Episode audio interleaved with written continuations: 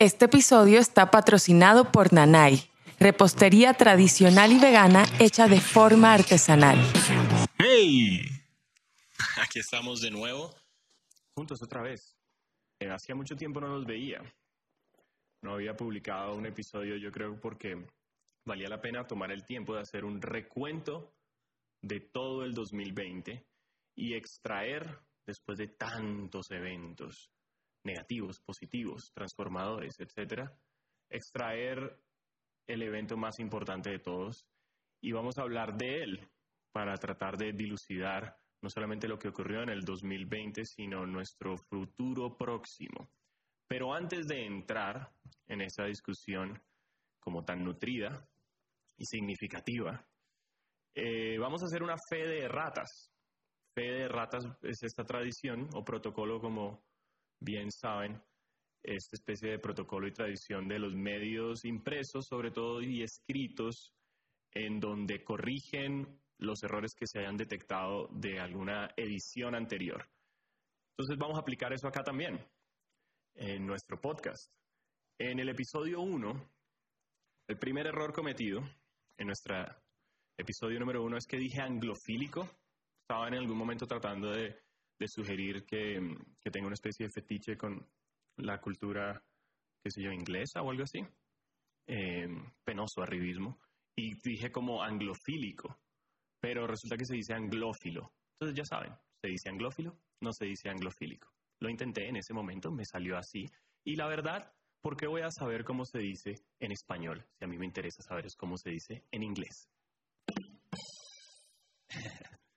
Ese fue el primer error. El segundo fue hablando de este maestro tanguero Rubén Juárez. Le dije Rubén Juárez. Puse el acento como si fuera una palabra aguda y francamente no hay excusa porque está ahí el apellido de Rubén Juárez con la tilde, indicándonos la acentuación. Entonces el colmo, qué vergüenza, con el señor Rubén, eh, que afortunadamente no está acá para verme cometer semejantes errores. Ah, ¿Qué hace, flaco? ¿Qué hago? Bueno, precisamente, fíjate, lo que estoy haciendo es corrigiendo tu apellido, que lo dije mal. No, no, no es así, no. ¿Qué? ¿Qué hace, flaco? Nada, estamos haciendo correcciones. No es así, no. ¿Qué? Estás desorientado. Ok. Estoy desorientado entonces. Entonces estoy desorientado. ¿Ese es el, ese es, ¿Eso es lo que viniste aquí a decirme? de esta forma además tan dramática? ¿Es necesario? Calmate, Ok. Yo te entiendo. Ok, bueno, aprecio eso, porque pocas personas, pocas personas me entienden a decir verdad. O sea que, Rubén, eso significa mucho para mí, pero no sé, ¿qué fue lo que viniste a, a decirme aquí finalmente? Estás desorientado. Bueno, esto ya está claro. ¿Cuántas veces lo vas a repetir? Estás desorientado. Ok, está bien, está bien, es cierto. Estoy desorientado, no sé qué estoy haciendo. No sé este, si esto es un podcast o es un canal de YouTube. No sé por qué estoy haciendo esto. No sé por qué estamos vivos todos. No sé, me siento como Woody Allen cuando niño en Annie Hall que dice que el mundo se está expandiendo y finalmente explotará todo y todo perecerá. Y entonces, ¿qué sentido tiene hacer mi tarea de matemáticas? Así me siento, Rubén, francamente. Gracias, gracias. Al menos tú entiendes. Y finalmente, ¿no es eso lo importante? ¿Tiene sentido encontrar el sentido? ¿O se trata más bien de embarcarnos todos juntos e ir en el viaje? Sin orientación, tal vez, aparentemente, porque si algo quedó claro es que yo, por lo visto... Estás desorientado. Sí, eso, eso es lo que iba a decir. ¿Es necesario que me lo restrigues en la cara? Con ese dramatismo además. Así es que no sabemos para dónde vamos, sobre todo con este, con este emprendimiento. Pero ¿qué importa? Supongo que lo que estamos aprendiendo aquí junto a Rubén es que el destino, la meta y el sentido se revelará retrospectivamente en la creación del camino, por sinuoso y recovequero que sea. Tendrá al final sentido. Eh, empecemos esto entonces.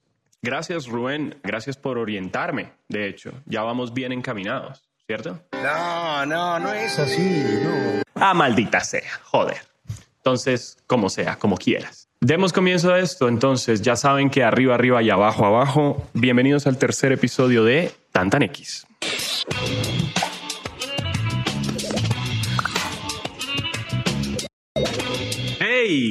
Aquí estamos de nuevo. Gracias por acompañarnos, mis, mis queridos pervertidos. Gracias por estar aquí.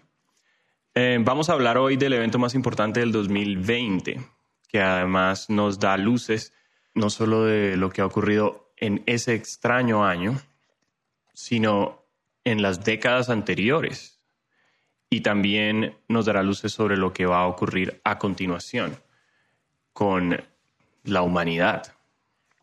Así de importante es. Y antes de entrar en eso, mmm, quisiera aclarar que es posible que escuchen como de fondo los ruidos, los ruidos que no hacen parte de mi discurso principal, son los ruidos de una persona haciendo el almuerzo. Sé que es, este es el nivel en el que estamos en este momento. Ese, este es el profesionalismo técnico, solo para que sepan.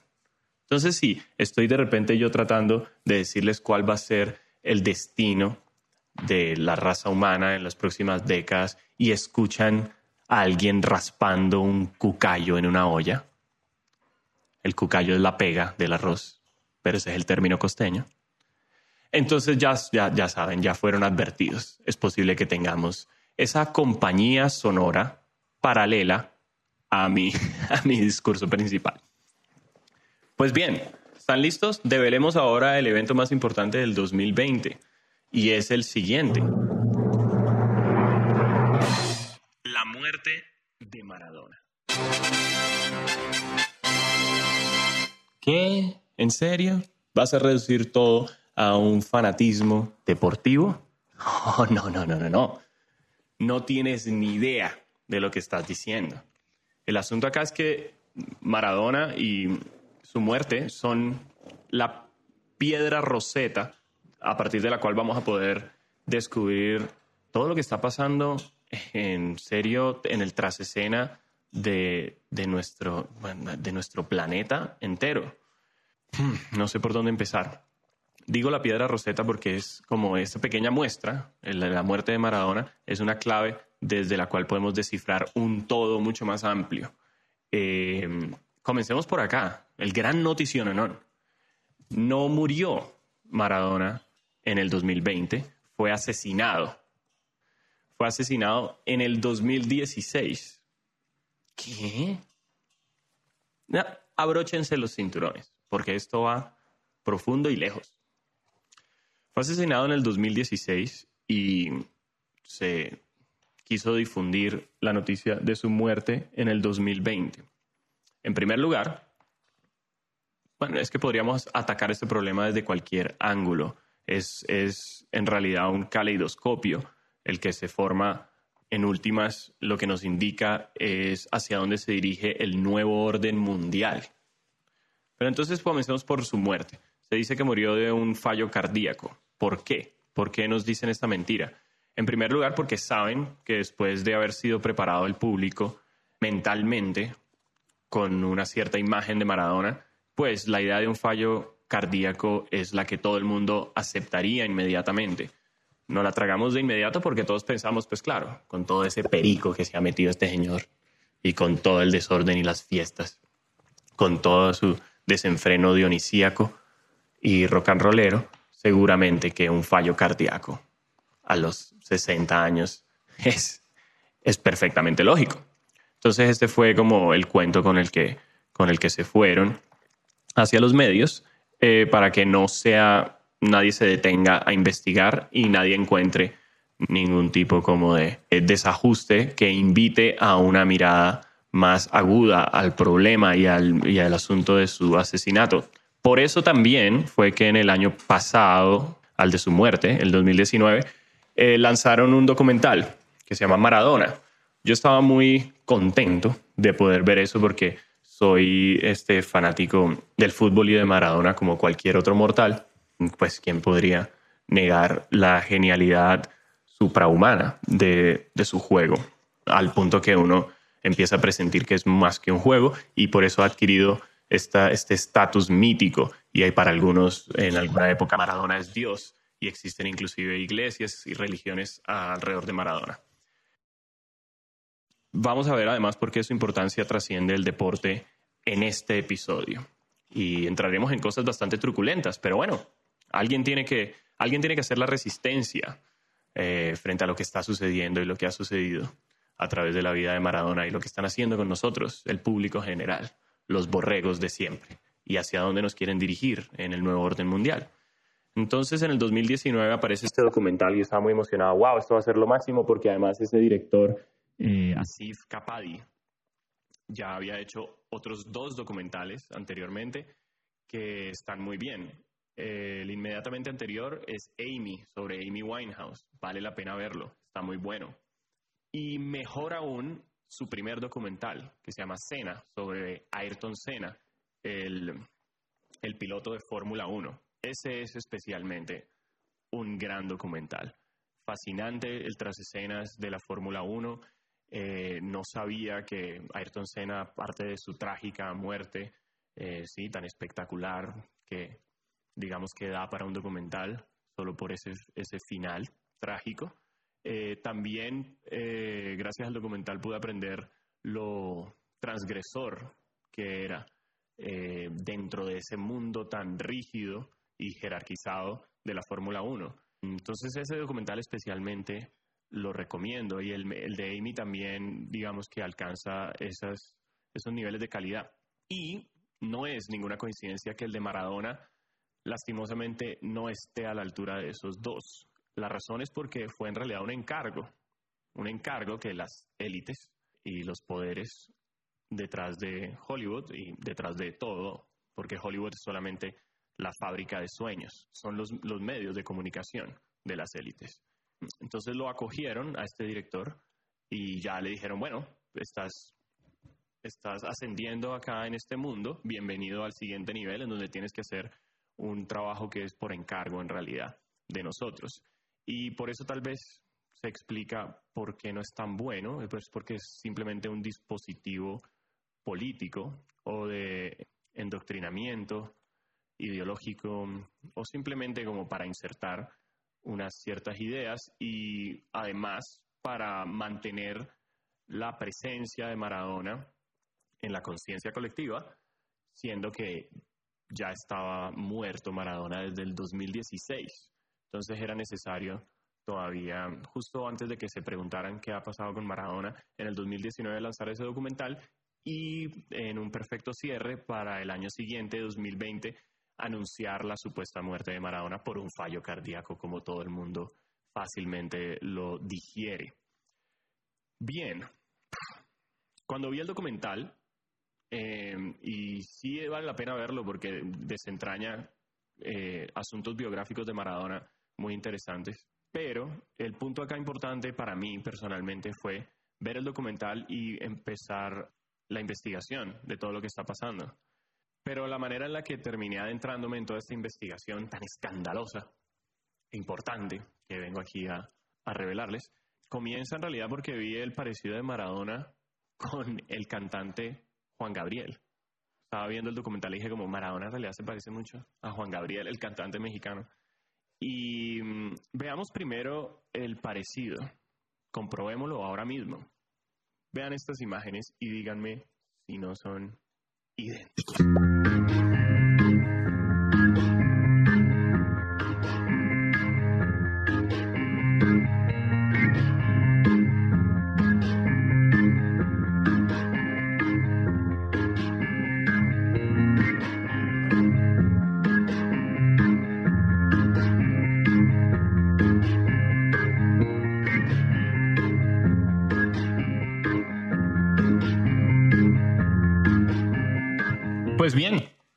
Mis queridos pervertidos, resulta que son idénticos porque son la misma persona. Y, yo creo que no es difícil ser idéntico a la misma cosa. Es la misma persona. Así es que no, no podemos referirnos ya de ahora en adelante a Maradona como Diego Maradona o a Juan Gabriel como Juan Gabriel digámosle su nombre compuesto, Juan Maradona, para empezar a tratar de entender que hemos sido engañados por este personaje. Entonces, comencemos por acá. Juan Maradona es una de las personas más talentosas que ha pisado la tierra, pero sobre todo como actor. Le tuvo que hacerse pasar por dos personas distintas durante toda su carrera, lo hizo exitosamente. Y mm, este gran actor, aparte de tener esta, esta capacidad de personificación y de histrionismos eh, para sostener dos identidades distintas, escindidas enfrente de todos durante toda su carrera y engañarnos de esa manera. Aparte de un gran actor, es por supuesto un eh, talentosísimo deportista, futbolista y además de eso, un cantante ni el hijo de madre. Entonces, desde muy pequeño fue reclutado por las élites mundiales que siempre, como saben, necesitan soldados que tengan ciertas características. Eh, por un lado, tener estas enormes dotes de talento, algún tipo de talento que puedan explotar, ya sea inteligencia o talentos de otra índole, y además necesitan tener unos ciertos perfiles psicológicos que básicamente se reducen a algún tipo de trauma, que es a partir de ahí donde se apalancan las manipulaciones ya de orden psicológico, psicoemocionales, que las élites utilizan para reclutar este tipo de soldados. Entonces, Juan Maradona es reclutado por las élites mundiales desde muy pequeño y el momento en el que lograron eh, hacerle el lavado de cerebro, que se hace a partir de trauma psicológico, fue cuando lo metieron en la cárcel en 1969. Pueden buscar Juan Gabriel. Juan Gabriel. Estuvo en la cárcel en el 69 hasta el 70. Es allí donde eh, llevaron a cabo lo que llaman las técnicas MK Ultra, en donde lo manipulan psicológicamente, causan los traumas necesarios, drogas eh, psicodélicas y de otra índole eh, le aplican para llevar a cabo esas técnicas. De hecho, durante los 60 fue donde se descubrieron todas estas técnicas. ¿sí? Ya saben, los 60 no lo venden como la época de la contracultura de las drogas, como una especie de expansión espiritual de conciencia, además de su otro camino más decadente, hedonista, a través del rock and roll, etcétera, los hippies.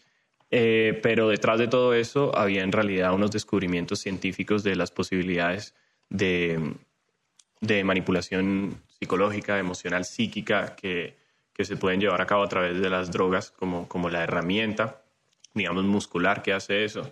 Eh, la tecnología química que conlleva esto. Y a partir de ahí, entonces, el ejército y los gobiernos echaron manos de muchos tipos de drogas para consolidar todas estas técnicas MK Ultra de manipulación de, toda la psiquis de un individuo. Lavado de cerebro, en últimas, los convierten en, en soldados. Esto este tema del, del candidato de Manchuria, ¿no? La película que hubo un remake con Denzel Washington, pero está también el clásico en blanco y negro, que nos habla de este tipo de cosas. Mm, entonces, sí, precisamente por eso a final de los 60, o sea, en el 69, ya con todas las lecciones aprendidas, empezaron a hacer este tipo de técnicas. En nuestro caso, para la región latinoamericana, esta figura de Juan Maradona fue el peón.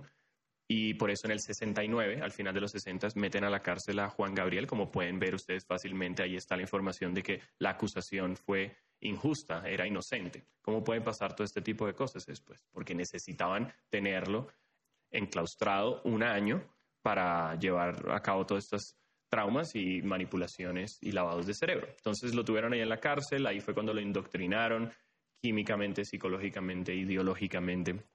Mm, y en el 70 entonces es liberado. Pensemos un momento también en donde fue detenido. Este es el palacio de, de Cumberry y es una cárcel. Entonces es un palacio y una cárcel. Esto es porque en realidad eh, no es una prisión como cualquier otra. Es una de las, digamos, sedes, oficinas, lugares en donde se llevan a cabo este tipo de, operativos por parte de las élites. De ahí que en realidad le pertenezca a las élites, por eso es un palacio, pero es una prisión, ¿no? Supuestamente. También ahí estuvo para que vean que no se trata de una prisión como cualquier otra, esto no está lleno de, de digamos, gente anónima de Lampa común. Eh, sino personas como William Burroughs, el escritor Beat, que son estos escritores irreverentes de los 60 que notoriamente drogadictos o digamos, dados a la exploración eh, psicodélica y un, eh, un, gran revolucionario y transgresor a partir de las letras y de las ideas que escribía William Burroughs, ¿no? Y él estuvo allá en esa prisión precisamente, también Pancho Villa. En fin, esto no es un sitio como cualquier otro. Además, ¿por qué después de, ser una prisión se convirtió en el Archivo General de la Nación? Es el Archivo General de la Nación de México. ¿Y qué es un archivo general? Pues en donde se tienen los documentos históricos, la información fundamental de, del gobierno. Así es que no se trataba en realidad de una prisión como cualquier otra, era una fachada para este tipo de actividades. Entonces a Juan Maradona le hacen su lavado de cerebro del 69 al 70. Pueden ver que eh, sale en el 70 Juan Gabriel de la cárcel, ese misterioso evento en su vida. Y en el 71 precisamente ya empiezan, empieza ya el plan en funcionamiento, ya lo que tiene que ver con nosotros como público que observa el espectáculo de Maradona. En el 71 aparece la primera idea ya mediática de que Maradona es una figura especial para nosotros, un ídolo, ¿no? Aparece en el Clarín, pueden leerlo en el 71 ya después de salir de su, su lavado de cerebro, aparece en el Clarín que hay una futura estrella, hay alguien con tinte de crack, este jovencito Maradona. Entonces ya lo estaban empezando a endiosar. Enseguida salió de su tratamiento en la prisión. Y vamos a tratar de explicar entonces de qué se trata todo de la forma más sucinta posible. Maradona, es decir, Juan Maradona, cantante y futbolista, es un vehículo para insuflar, es decir, transmitir como un soplo, es decir, difundir casi que de manera invisible. Es un vehículo para insuflar las ideas que necesitan que nosotros adoptemos ¿por qué a través de Maradona y no otra persona? Además, si estas ideas son en últimas un operativo de poder, de poder político y económico, de ordenamiento de la sociedad. Es allá hacia donde se dirigen, pero ¿por qué entonces tomar a esta figura? ¿Por qué en el deporte? ¿Por qué en la música? Eh, ¿Por qué necesitamos que meta goles y cante rancheras? ¿Por qué no tomar una figura que tenga directa influencia política, como tomar a un Gandhi, tomar a un... Eh, de pronto de comunicación social o ideológico, o algún orador. Pues bien, el asunto es que los, las élites hace mucho tiempo detectaron el problema que podría llamar como la desacralización del regente, digámosle así. Y es que la importancia aquí es la creación de ídolos, que podamos encarnar nuestros ideales en una persona específica para que se convierta en ídolo. Y es a través de ese modelo en donde todo el mundo se encausa en un cierto camino o en unas ciertas ideas, tendencias ideológicas, creencias. Y el problema es que el líder, la autoridad que vendría a imponer el orden en la sociedad, comenzó, ha, tenido un declive en donde se ha separado de la figura política hacia la necesidad de depositarlo en otro tipo de figuras. Hagamos rápidamente el recuento.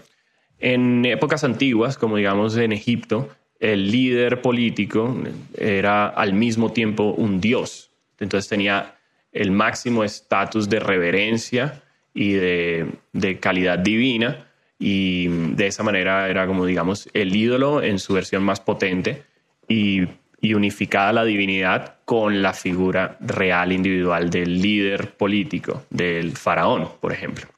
A medida que pasa el tiempo, este estatus va decayendo y se va desplazando. Entonces, por ejemplo, después surge el monarca. Y el monarca tenía una, tácita relación con lo divino y con los dioses, pero en realidad ahora se trata más bien de alguien que el pueblo ve eh, como prestigioso a partir de su linaje eh, y del poder que es capaz de ejercer sobre el pueblo de una forma ya más muscular y técnica a partir del ejército. Más adelante, después de la revolución francesa se da como el, el, giro, la primera inversión hacia el otro lado, en donde ahora tenemos ya a un mandatario que se entiende como un ser humano.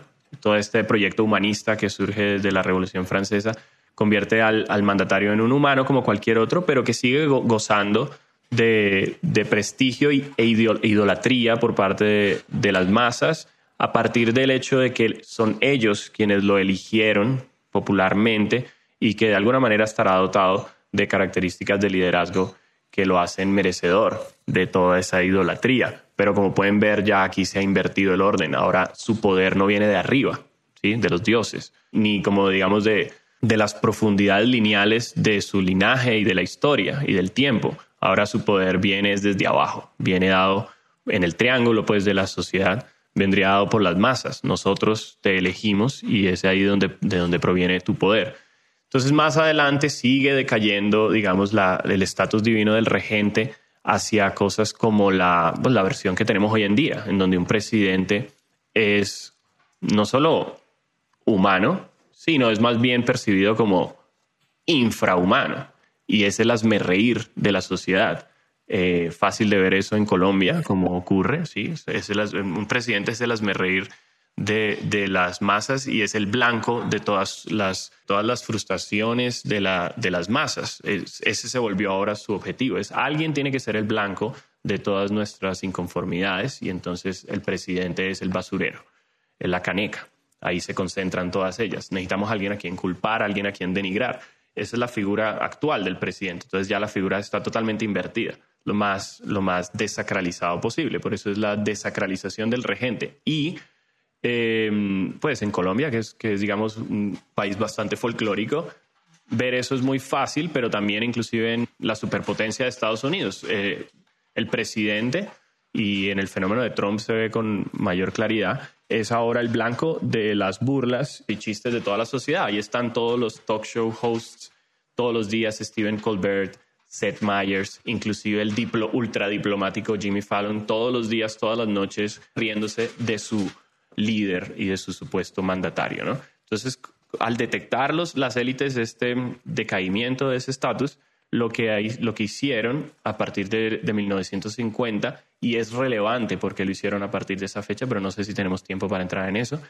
Em, a partir de esa fecha trasladaron la idolatría del pueblo, que en realidad nunca se puede apagar ese, esa necesidad de, de, de, cristalizar nuestros ideales en individuos que se convierten en algo así como modelos o semidioses. Entonces, em, esa idolatría la trasladaron a las celebridades. Entonces, Hollywood es muy importante para, para crear ese tipo de idolatrías y la figura de la celebridad como tal, entonces ya por fuera de la política. Entonces, ¿por, ¿por qué el fútbol? ¿Por qué la música? ¿Por qué estos dos supuestos individuos? Digo supuestos porque es en realidad el mismo individuo. Ya sabemos que Maradona es el mismo Juan Gabriel. Y antes de explicar por qué entonces escogieron a este Juan Maradona para llevar a cabo su, su plan para el para el nuevo siglo, que va del 2000 al 2100. Vamos a explicar de qué se trata el plan, vamos a explicar por qué los escogieron a ellos, pero antes vamos a hacer un corte comercial para ver lo que tienen para ofrecernos Nanay Repostería. Nanay Repostería, nuestros deliciosos patrocinadores. Nanay, repostería tradicional y vegana, ofrece una gran variedad de tortas y postres hechos de forma artesanal. Nuestros productos son naturales, equilibrados en azúcar y grasas. Incluimos frutas y vegetales frescos en nuestras preparaciones, así como nueces, semillas y harinas sin gluten. Tenemos combinaciones clásicas como las tortas de tres leches, naranja con chocolate o limón y semillas de amapola y sabores inesperados y deliciosos como zucchini y peras o zapallo con caramelos al lado de coco. Nuestro menú es muy variado. Encontrarás recetas de pastelería tradicional y otras 100% veganas. Además, horneamos y decoramos tu pedido el día de la entrega para garantizar su frescura. Conoce nuestros productos en Instagram, Nanay Repostería. Nos encanta hornear para ti. Y estamos de vuelta, acabamos entonces de ver un poco de naná y repostería. Yo personalmente he probado como cuatro tortas distintas y no podría decir cuál es más deliciosa que la anterior. Recomendadísimo para chuparse los dedos. es tan buena que es para chupar los dedos de los otros comensales, ni siquiera los dedos propios. Es para sentarse con la familia y armar una orgía de chuparse los dedos en Navidad de pronto. Y en, y en general un desenfreno incestuoso. Así de deliciosas son las, tortas de nana repostería, que incitan a la orgía endogámica en la, en la cena familiar. comienzan chupándose los dedos y no sabemos cómo. Terminan en generaciones de cola de marrano. Así de ricas son las tortas. Que promueven la endogamia y la deformación genética. Gracias a nuestros patrocinadores, ese es el mensaje que quiero asociar a nuestro patrocinador. Gracias por estar en este espacio. Nana y Repostería. Para recapitular, en la primera parte estábamos tratando de revelarles, antes de que me asesinen por revelar esto, de qué se trata el nuevo orden mundial, el plan que están tratando de implementar para la región de Centroamérica y Suramérica, digamos todos los pueblos hispanoparlantes latinos. Ahora, es importante la figura de Maradona, ya vimos por qué, es como el vehículo central, el, ídolo explícito para la conciencia colectiva em, a través del cual eh, quieren transmitir sus mensajes de endoctrinamiento. Ya vimos por qué están utilizando una figura eh, deportiva y artística. Artística como una figura musical, ¿no? El cantante Juan Gabriel. Porque para los que acaban de llegar, ya vimos que Juan Gabriel y Maradona son en realidad la misma persona. Que se hizo pasar por dos identidades distintas. Y ahora vamos a tratar de entender por qué era necesario escindir su identidad en dos personas distintas. Entonces, vamos a aprender un poco cómo funcionan los, digamos, los programas de control de las élites. En primer lugar, este es un plan que lleva, desde, lleva ya un siglo y es el momento justo para hablar de él porque con la muerte de Maradona se cierra el fin de ese proceso que tiene cuatro etapas y la cuarta y última etapa comienza en el 2000. Eh, con Maradona comienza la tercera etapa, con su muerte se cierra el plan de las élites. Entonces comienza a principios del siglo XX, por eso está terminando justo un siglo después. En primer lugar, las élites tienen la capacidad de crear planes de largo plazo, ¿no? Su visión se extiende a periodos bien, bien longevos, a diferencia, pues, digamos, de, del eh, el ciudadano común oprimido. Este es uno, de, los, de los diferenciales más grandes que hay entre personas en el poder y los, y los desprovistos de poder es la relación que tienen con el tiempo, porque las élites abarcan grandes periodos y están pensando con estas visiones digamos, amplias, pero los que están a la base de la pirámide tienen que vivir el día a día en periodos de una alta frecuencia, altísimas frecuencias de necesidades de supervivencia y obligaciones del día a día, que se sienten como una marea de oleadas una tras otra de problemas a resolver, mientras que digamos que estas élites que se esconden en el primer mundo pueden hacer este tipo de planes que abarcan siglos. En este caso, a comienzos del siglo XX, surgen nuevos descubrimientos, digamos, científicos. Eh, a comienzos del siglo XX, con todo lo que mm, se descubrió del inconsciente, a partir de Freud y los demás, Adler, Jung, todos estos, pues de una las élites echan mano de estos conocimientos para ejercer su control sobre la población. Entonces ahí comienza en realidad el plan y un siglo después 2020 eh, ya le empiezan a dar cierre. Está ligado a la muerte de Maradona y, está ligado, por supuesto, a, la pandemia, que es el momento en que ya, digamos, cierran el plan de control mental y empiezan ya a aplicar las normatividades y las legislaciones que necesitan. Entonces, la manera en la que operan ahora sobre la psiquis colectiva es precisamente con los conocimientos sobre eh, lo que mueve a la psiquis. Entonces apelan a, mecanismos inconscientes de control mental, echan mano de lenguajes eh, que no son racionales y de esa manera la manipulación es mucho más efectiva. Entonces, por supuesto, tienen que operar a partir de las pasiones. Entonces, el fútbol, el fútbol es, digamos, la pasión principal y más difundida universalmente y de esa manera cubren eh, el espacio psíquico que obedece a la naturaleza masculina, además. De esa manera ya abarcan toda esa, digamos, geografía psicológica emocional. ¿Por qué digo que cubren toda la, naturaleza masculina de, de la psiquis, que, que, existe tanto en hombres como mujeres, ¿no? Porque ahí están concentrados en un fenómeno cultural de una manera más, más efectiva que en cualquier otro y contundente todas las tendencias eh, propias de la naturaleza masculina eh, y, que se, y que se han, digamos, manifestado en ese tipo de valores de la hegemonía patriarcal, etc. En el fútbol eh, se recrean todo, todo, ese lenguaje pasional y mitológico que, y, simbólico de ese tipo de, de naturalezas.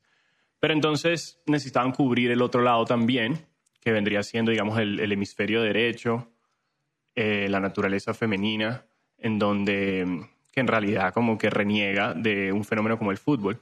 Y es por eso que se necesita cubrir también ese espacio psíquico de la población en el arte. El arte que es, eh, pues en términos simbólicos, mitológicos, eh, psíquicos e inclusive cerebrales científicos, es el terreno de, más abierto de lo artístico y la música vendría siendo el lenguaje popular de mayor acceso a este tipo de, esferas artísticas, ¿no? Ese es el más difundido popularmente, el más digerible, el más también efectivo, ¿no? Porque es una invasión, es una invasión, eh, es como una especie de inyección. Es decir, es una inyección eh, a, las emociones y las pasiones eh, inmediata, más efectivo que cualquier otro lenguaje, seguramente. El ídolo ya está cubriendo esos dos campos psíquicos en, la población suramericana, latinoamericana, pero además es importantísimo escoger uno, ubicar uno en México y otro en Argentina, porque ¿por no un cantante colombiano y un, y un futbolista brasilero? Bien podría funcionar, pero no funciona porque también tienen que apelar, digamos, a nuestras pasiones, de nuevo, nuestras creencias, lo, lo que está más arraigado primitivamente en nosotros y inconscientemente, que tiene que ver con el tribalismo, con nuestro espacio geográfico, con la tierra, ¿sí? De dónde somos, esta, esta psicología de clan, de tierra, de geografía, de, del lugar donde vivo, que mm, comienza hacia el sur, en Argentina, en la Patagonia, y termina en México, ahí sería el límite final al norte de, de Latinoamérica. Entonces, de esa manera están abarcando todo el territorio, porque si uno examina los países y como que le echo una mirada a la interculturalidad, de qué manera se parecen, de qué manera se diferencian. Eh, hay muchas características que se pueden detectar en degradé, en cambios graduales, que atienden exactamente a los cambios del mapa geográfico y las fronteras. De manera que los chilenos se parecerán en algo a los argentinos y su frontera en algo los va también a, diferenciar culturalmente y a medida que te mueves geográficamente en las regiones van apareciendo esas fusiones, parecidos entre vecinos y grandes diferencias entre los países que están más distanciados geográficamente. Entonces necesitaban abarcar de una vez los dos polos, norte y sur, que pudieran, digamos, atrapar todo el espectro de estas diferencias culturales para la región latinoamericana. Y eso es al norte con México, Juan Gabriel, y al sur con Argentina, eh, con Maradona. Entonces ahí ya cubren todo el terreno geográfico y las pasiones tribales que puedan salir de ahí. Y el terreno psíquico también, desde la naturaleza femenina y masculina, de la música, el arte o del deporte. Ya está cubierto todo el mapa psíquico y todo el mapa geográfico para Latinoamérica. Por eso son estas dos figuras. Ahora veamos cómo echan mano las élites de la numerología, que es de nuevo una especie de conocimiento de cómo operan en realidad las mentes humanas, individuales y, colectivas. Y, a partir de esto pueden ejercer su control mental. Entonces, desde hace mucho tiempo están, digamos, adiestrándonos a partir del proceso del número 4, con procesos de cuatro partes, porque este es precisamente el número. Términos de, de magia numerológica, que en realidad tiene bases reales, psicológicas, eh, este es el número de la estabilidad, del orden y de la ley. Y esta interpretación simbólica es, digamos, perfectamente real. Como si lo queremos ver de una forma muy didáctica, una mesa tiene cuatro patas y es así que se mantiene sólida y ordenada. El cuadrado también con sus cuatro esquinas es la estabilidad, el orden. Del cuadrado surge la cuadrícula, que es como quisieran eh, organizar una ciudad, los, cubículos de la, colmena colectiva en forma de cuadrícula y en general simboliza el orden y la ley, el número cuatro. Entonces, en los procesos del tiempo funciona de la misma manera para la psiquis. Entonces, son cuatro años para, para escoger a un presidente, son cuatro años de presidencia, de gobierno, eh, son cuatro años para un mundial de fútbol. Y con el número cuatro es como, como también eh, se aseguran de adiestrar a la psiquis para prepararla para cualquier evento o ciclo que necesiten cerrar, cualquier plan que necesiten llevar a cabo, siempre será en cuatro etapas. Entonces, eh, con los mundiales de fútbol, de nuevo, el control mental eh, echa mano de la numerología de esa manera y por eso es exactamente lo mismo para los gobiernos, para las presidencias. Crear estos lazos paralelos dentro de nosotros, entre nuestras pasiones, para decir, los, los, eh, los, los olímpicos y el fútbol, entre las pasiones y la, y la autoridad y todo este tipo de procesos. Entonces, por ejemplo, el asesinato de Juan Maradona, se llevó a cabo en el 2016, es cuando nos anuncian la muerte de Juan Gabriel. Y cuatro años después es cuando anuncian en el 2020 la supuesta muerte de Maradona, como ya vimos, por un supuesto fallo cardíaco, porque es lo que todos vamos a aceptar sin cuestionamiento, ¿no? De esta figura de con una vida desenfrenada, oliendo perico todo el día, pues por supuesto que un ataque cardíaco es lo que vamos a aceptar inmediatamente. El 2016 es asesinado Juan Maradona, que se declara como la muerte de Juan Gabriel. Cuatro años después, así como ocurre con los mundiales de fútbol, se anuncia la muerte de Maradona. Ahora, el, ya la implementación del nuevo orden mundial, después de elevar al ídolo que se necesitaba, empiezan ya a implementar el nuevo orden mundial a partir del 2000. Aquí es cuando ya insertan el verdadero propósito, que es político. Entonces, en el 2000 vemos que Maradona se va a Cuba.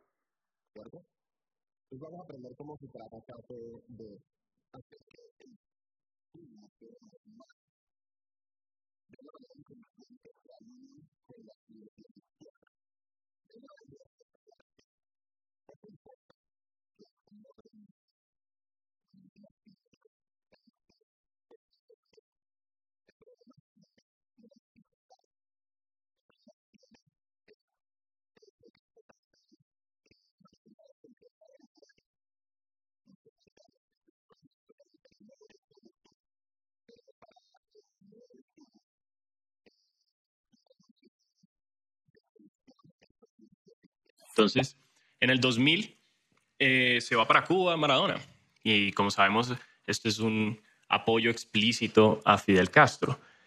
No es ninguna coincidencia que este periodo en el que Maradona está allá, en el que tiene el público que, digamos, acostumbrarse y digerir esa especie de movimiento, ese choque tan agresivo por parte de Maradona hacia el plano político y un, y tan radicalmente de izquierda. Dura cuatro años en Cuba, de nuevo echando mano del el periodo de tiempo al que nos tienen, en el que nos tienen endoctrinado para aceptar procesos. Entonces dura cuatro años en Cuba, como ya sabemos, en 2004 sale de Cuba y así una vez más, son cuatro años de, de acostumbrarnos a la nueva información a la que tenemos que adaptarnos colectivamente y es esta apertura hacia, hacia las ideas de izquierda bien es sabido también su apoyo a Maduro, eh, el apoyo de Maradona, y una de las tácticas más sofisticadas que han tenido las élites para generar este tipo de asociaciones del ídolo y nuestros, nuestras inclinaciones políticas es lo que hacen con los mundiales mismos. Entonces, coronan a Maradona como en el ápice de la jerarquía de las pasiones futbolísticas lo ponen como el rey y el ídolo máximo en un estatus que inclusive supera lo humano, poniéndolo en un estatus casi de semidios en el 86, en México 86. Y es a propósito que sea México para una vez más en nuestra mente ligar a México con Argentina como una misma cosa, un mismo terreno en donde se recrea la divinidad de este ídolo y de nuestras pasiones e ideales, ¿no? Es México y Argentina juntos, como Juan Gabriel y Maradona. Eh, toda la región latinoamericana está ahí. Entonces, por eso no le permitieron coronarse campeón en el 82, que estaba perfectamente listo. Nosotros lo vemos jugando en España 82 y está más que en forma. pero le permiten es en, en México en el 86, además para hacer estas tácticas de alineación con la izquierda. En el inconsciente colectivo mundial, Alemania siempre será la representación más reciente y explícita de la derecha en su forma totalitaria, mejor dicho, los nazis, ¿cierto? Esa es una de las asociaciones directas que, prejuiciosas que, que hace el inconsciente eh, desde nuestros eh, instintos tribales y geográficos y etcétera, y, y nacionales. Entonces, Alemania es el totalitarismo de derecha. Entonces, tienen en 1990 a este ídolo que ya fue edificado en el 86. Y Maradona y Argentina está perfectamente equipado para ganar ese Mundial del 90, pero la, digamos que las, los hilos de las élites dominantes se encargan en el 90, como recordamos bien, de, ¿sí? y sabemos que esto no es Argentina contra Alemania, esto es Maradona contra Alemania. Y como bien sabemos, Alemania se corona campeón con ese penalti 1 a 0.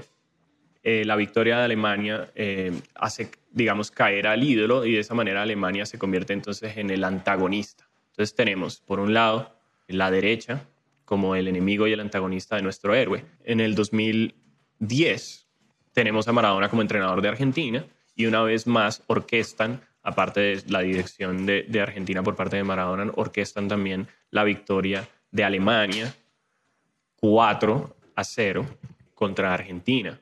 Una táctica narrativa, en donde ya tenemos a nuestro, a nuestro ídolo protagonista y al antagonista, al enemigo, que vendría siendo la derecha en nuestro inconsciente, que es Alemania.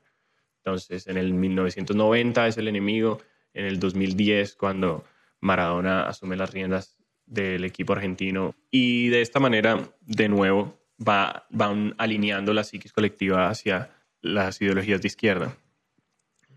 Finalmente ahora, en el 2020, cierran la cuarta etapa de su plan mundial para la región de Sudamérica y quisiera aclarar lo siguiente, este es un plan que ya se llevó a cabo en el primer mundo, pero hacía falta toda la región de Sudamérica y ustedes podrán de pronto arguir como, pero ¿qué estás diciendo? Este tipo de dominación de las hegemonías y las élites desde hace mucho tiempo que está siendo ejercida sobre nuestra región suramericana, pero es que están pensando en, eh, sobre todo, hegemonías económicas, algo así como Eduardo Galeano y la idea, de, que toda esta región es la finca del primer mundo, que es cierto en términos marxistas y económicos, pero lo que no han implantado todavía acá en, para la región de Sudamérica es el control legislativo. Este es el tipo de orden del nuevo orden mundial que hace falta para toda esta región. Y si creen que este tipo de dominación ya estaba ocurriendo desde antes, es decir, que se había implementado el orden mundial acá, solamente porque actuábamos en servidumbre económica con el primer mundo, solamente piénsenlo desde esta visión tan superficial y sencilla. Ustedes dirían que la característica de Latinoamérica y digamos de Colombia para poder concentrar nuestra visión de una manera más nítida y cercana. Ustedes dirían que la característica principal es el orden, porque a mí me parece que solamente hace falta abrir la ventana y echar una oteada casual para darse cuenta que aquí no rige el orden y la ley, sino que esto ni siquiera se le puede otorgar la palabra desorden, porque es de por sí muy formal para describir lo que está pasando acá. Aquí lo que está pasando no es la ley y el orden. Claramente esto es una guachafita que no tiene nombre y lo ha sido durante muchísimas décadas. Así es que el nuevo orden mundial en su versión legislativa, que es digamos la última soga en el cuello, de control político está empezando en el 2020, próximamente, entonces, a partir además de esta pandemia mundial y todo este plan a partir de la creación de ídolos y de la manipulación de nuestras pasiones, creencias e inclinaciones, se llevó a cabo a través de este individuo de talento inconmensurable, que es Juan Maradona. Soberbio cantante, gran futbolista, el mejor tal vez, en un nivel más allá de humano, por lo visto.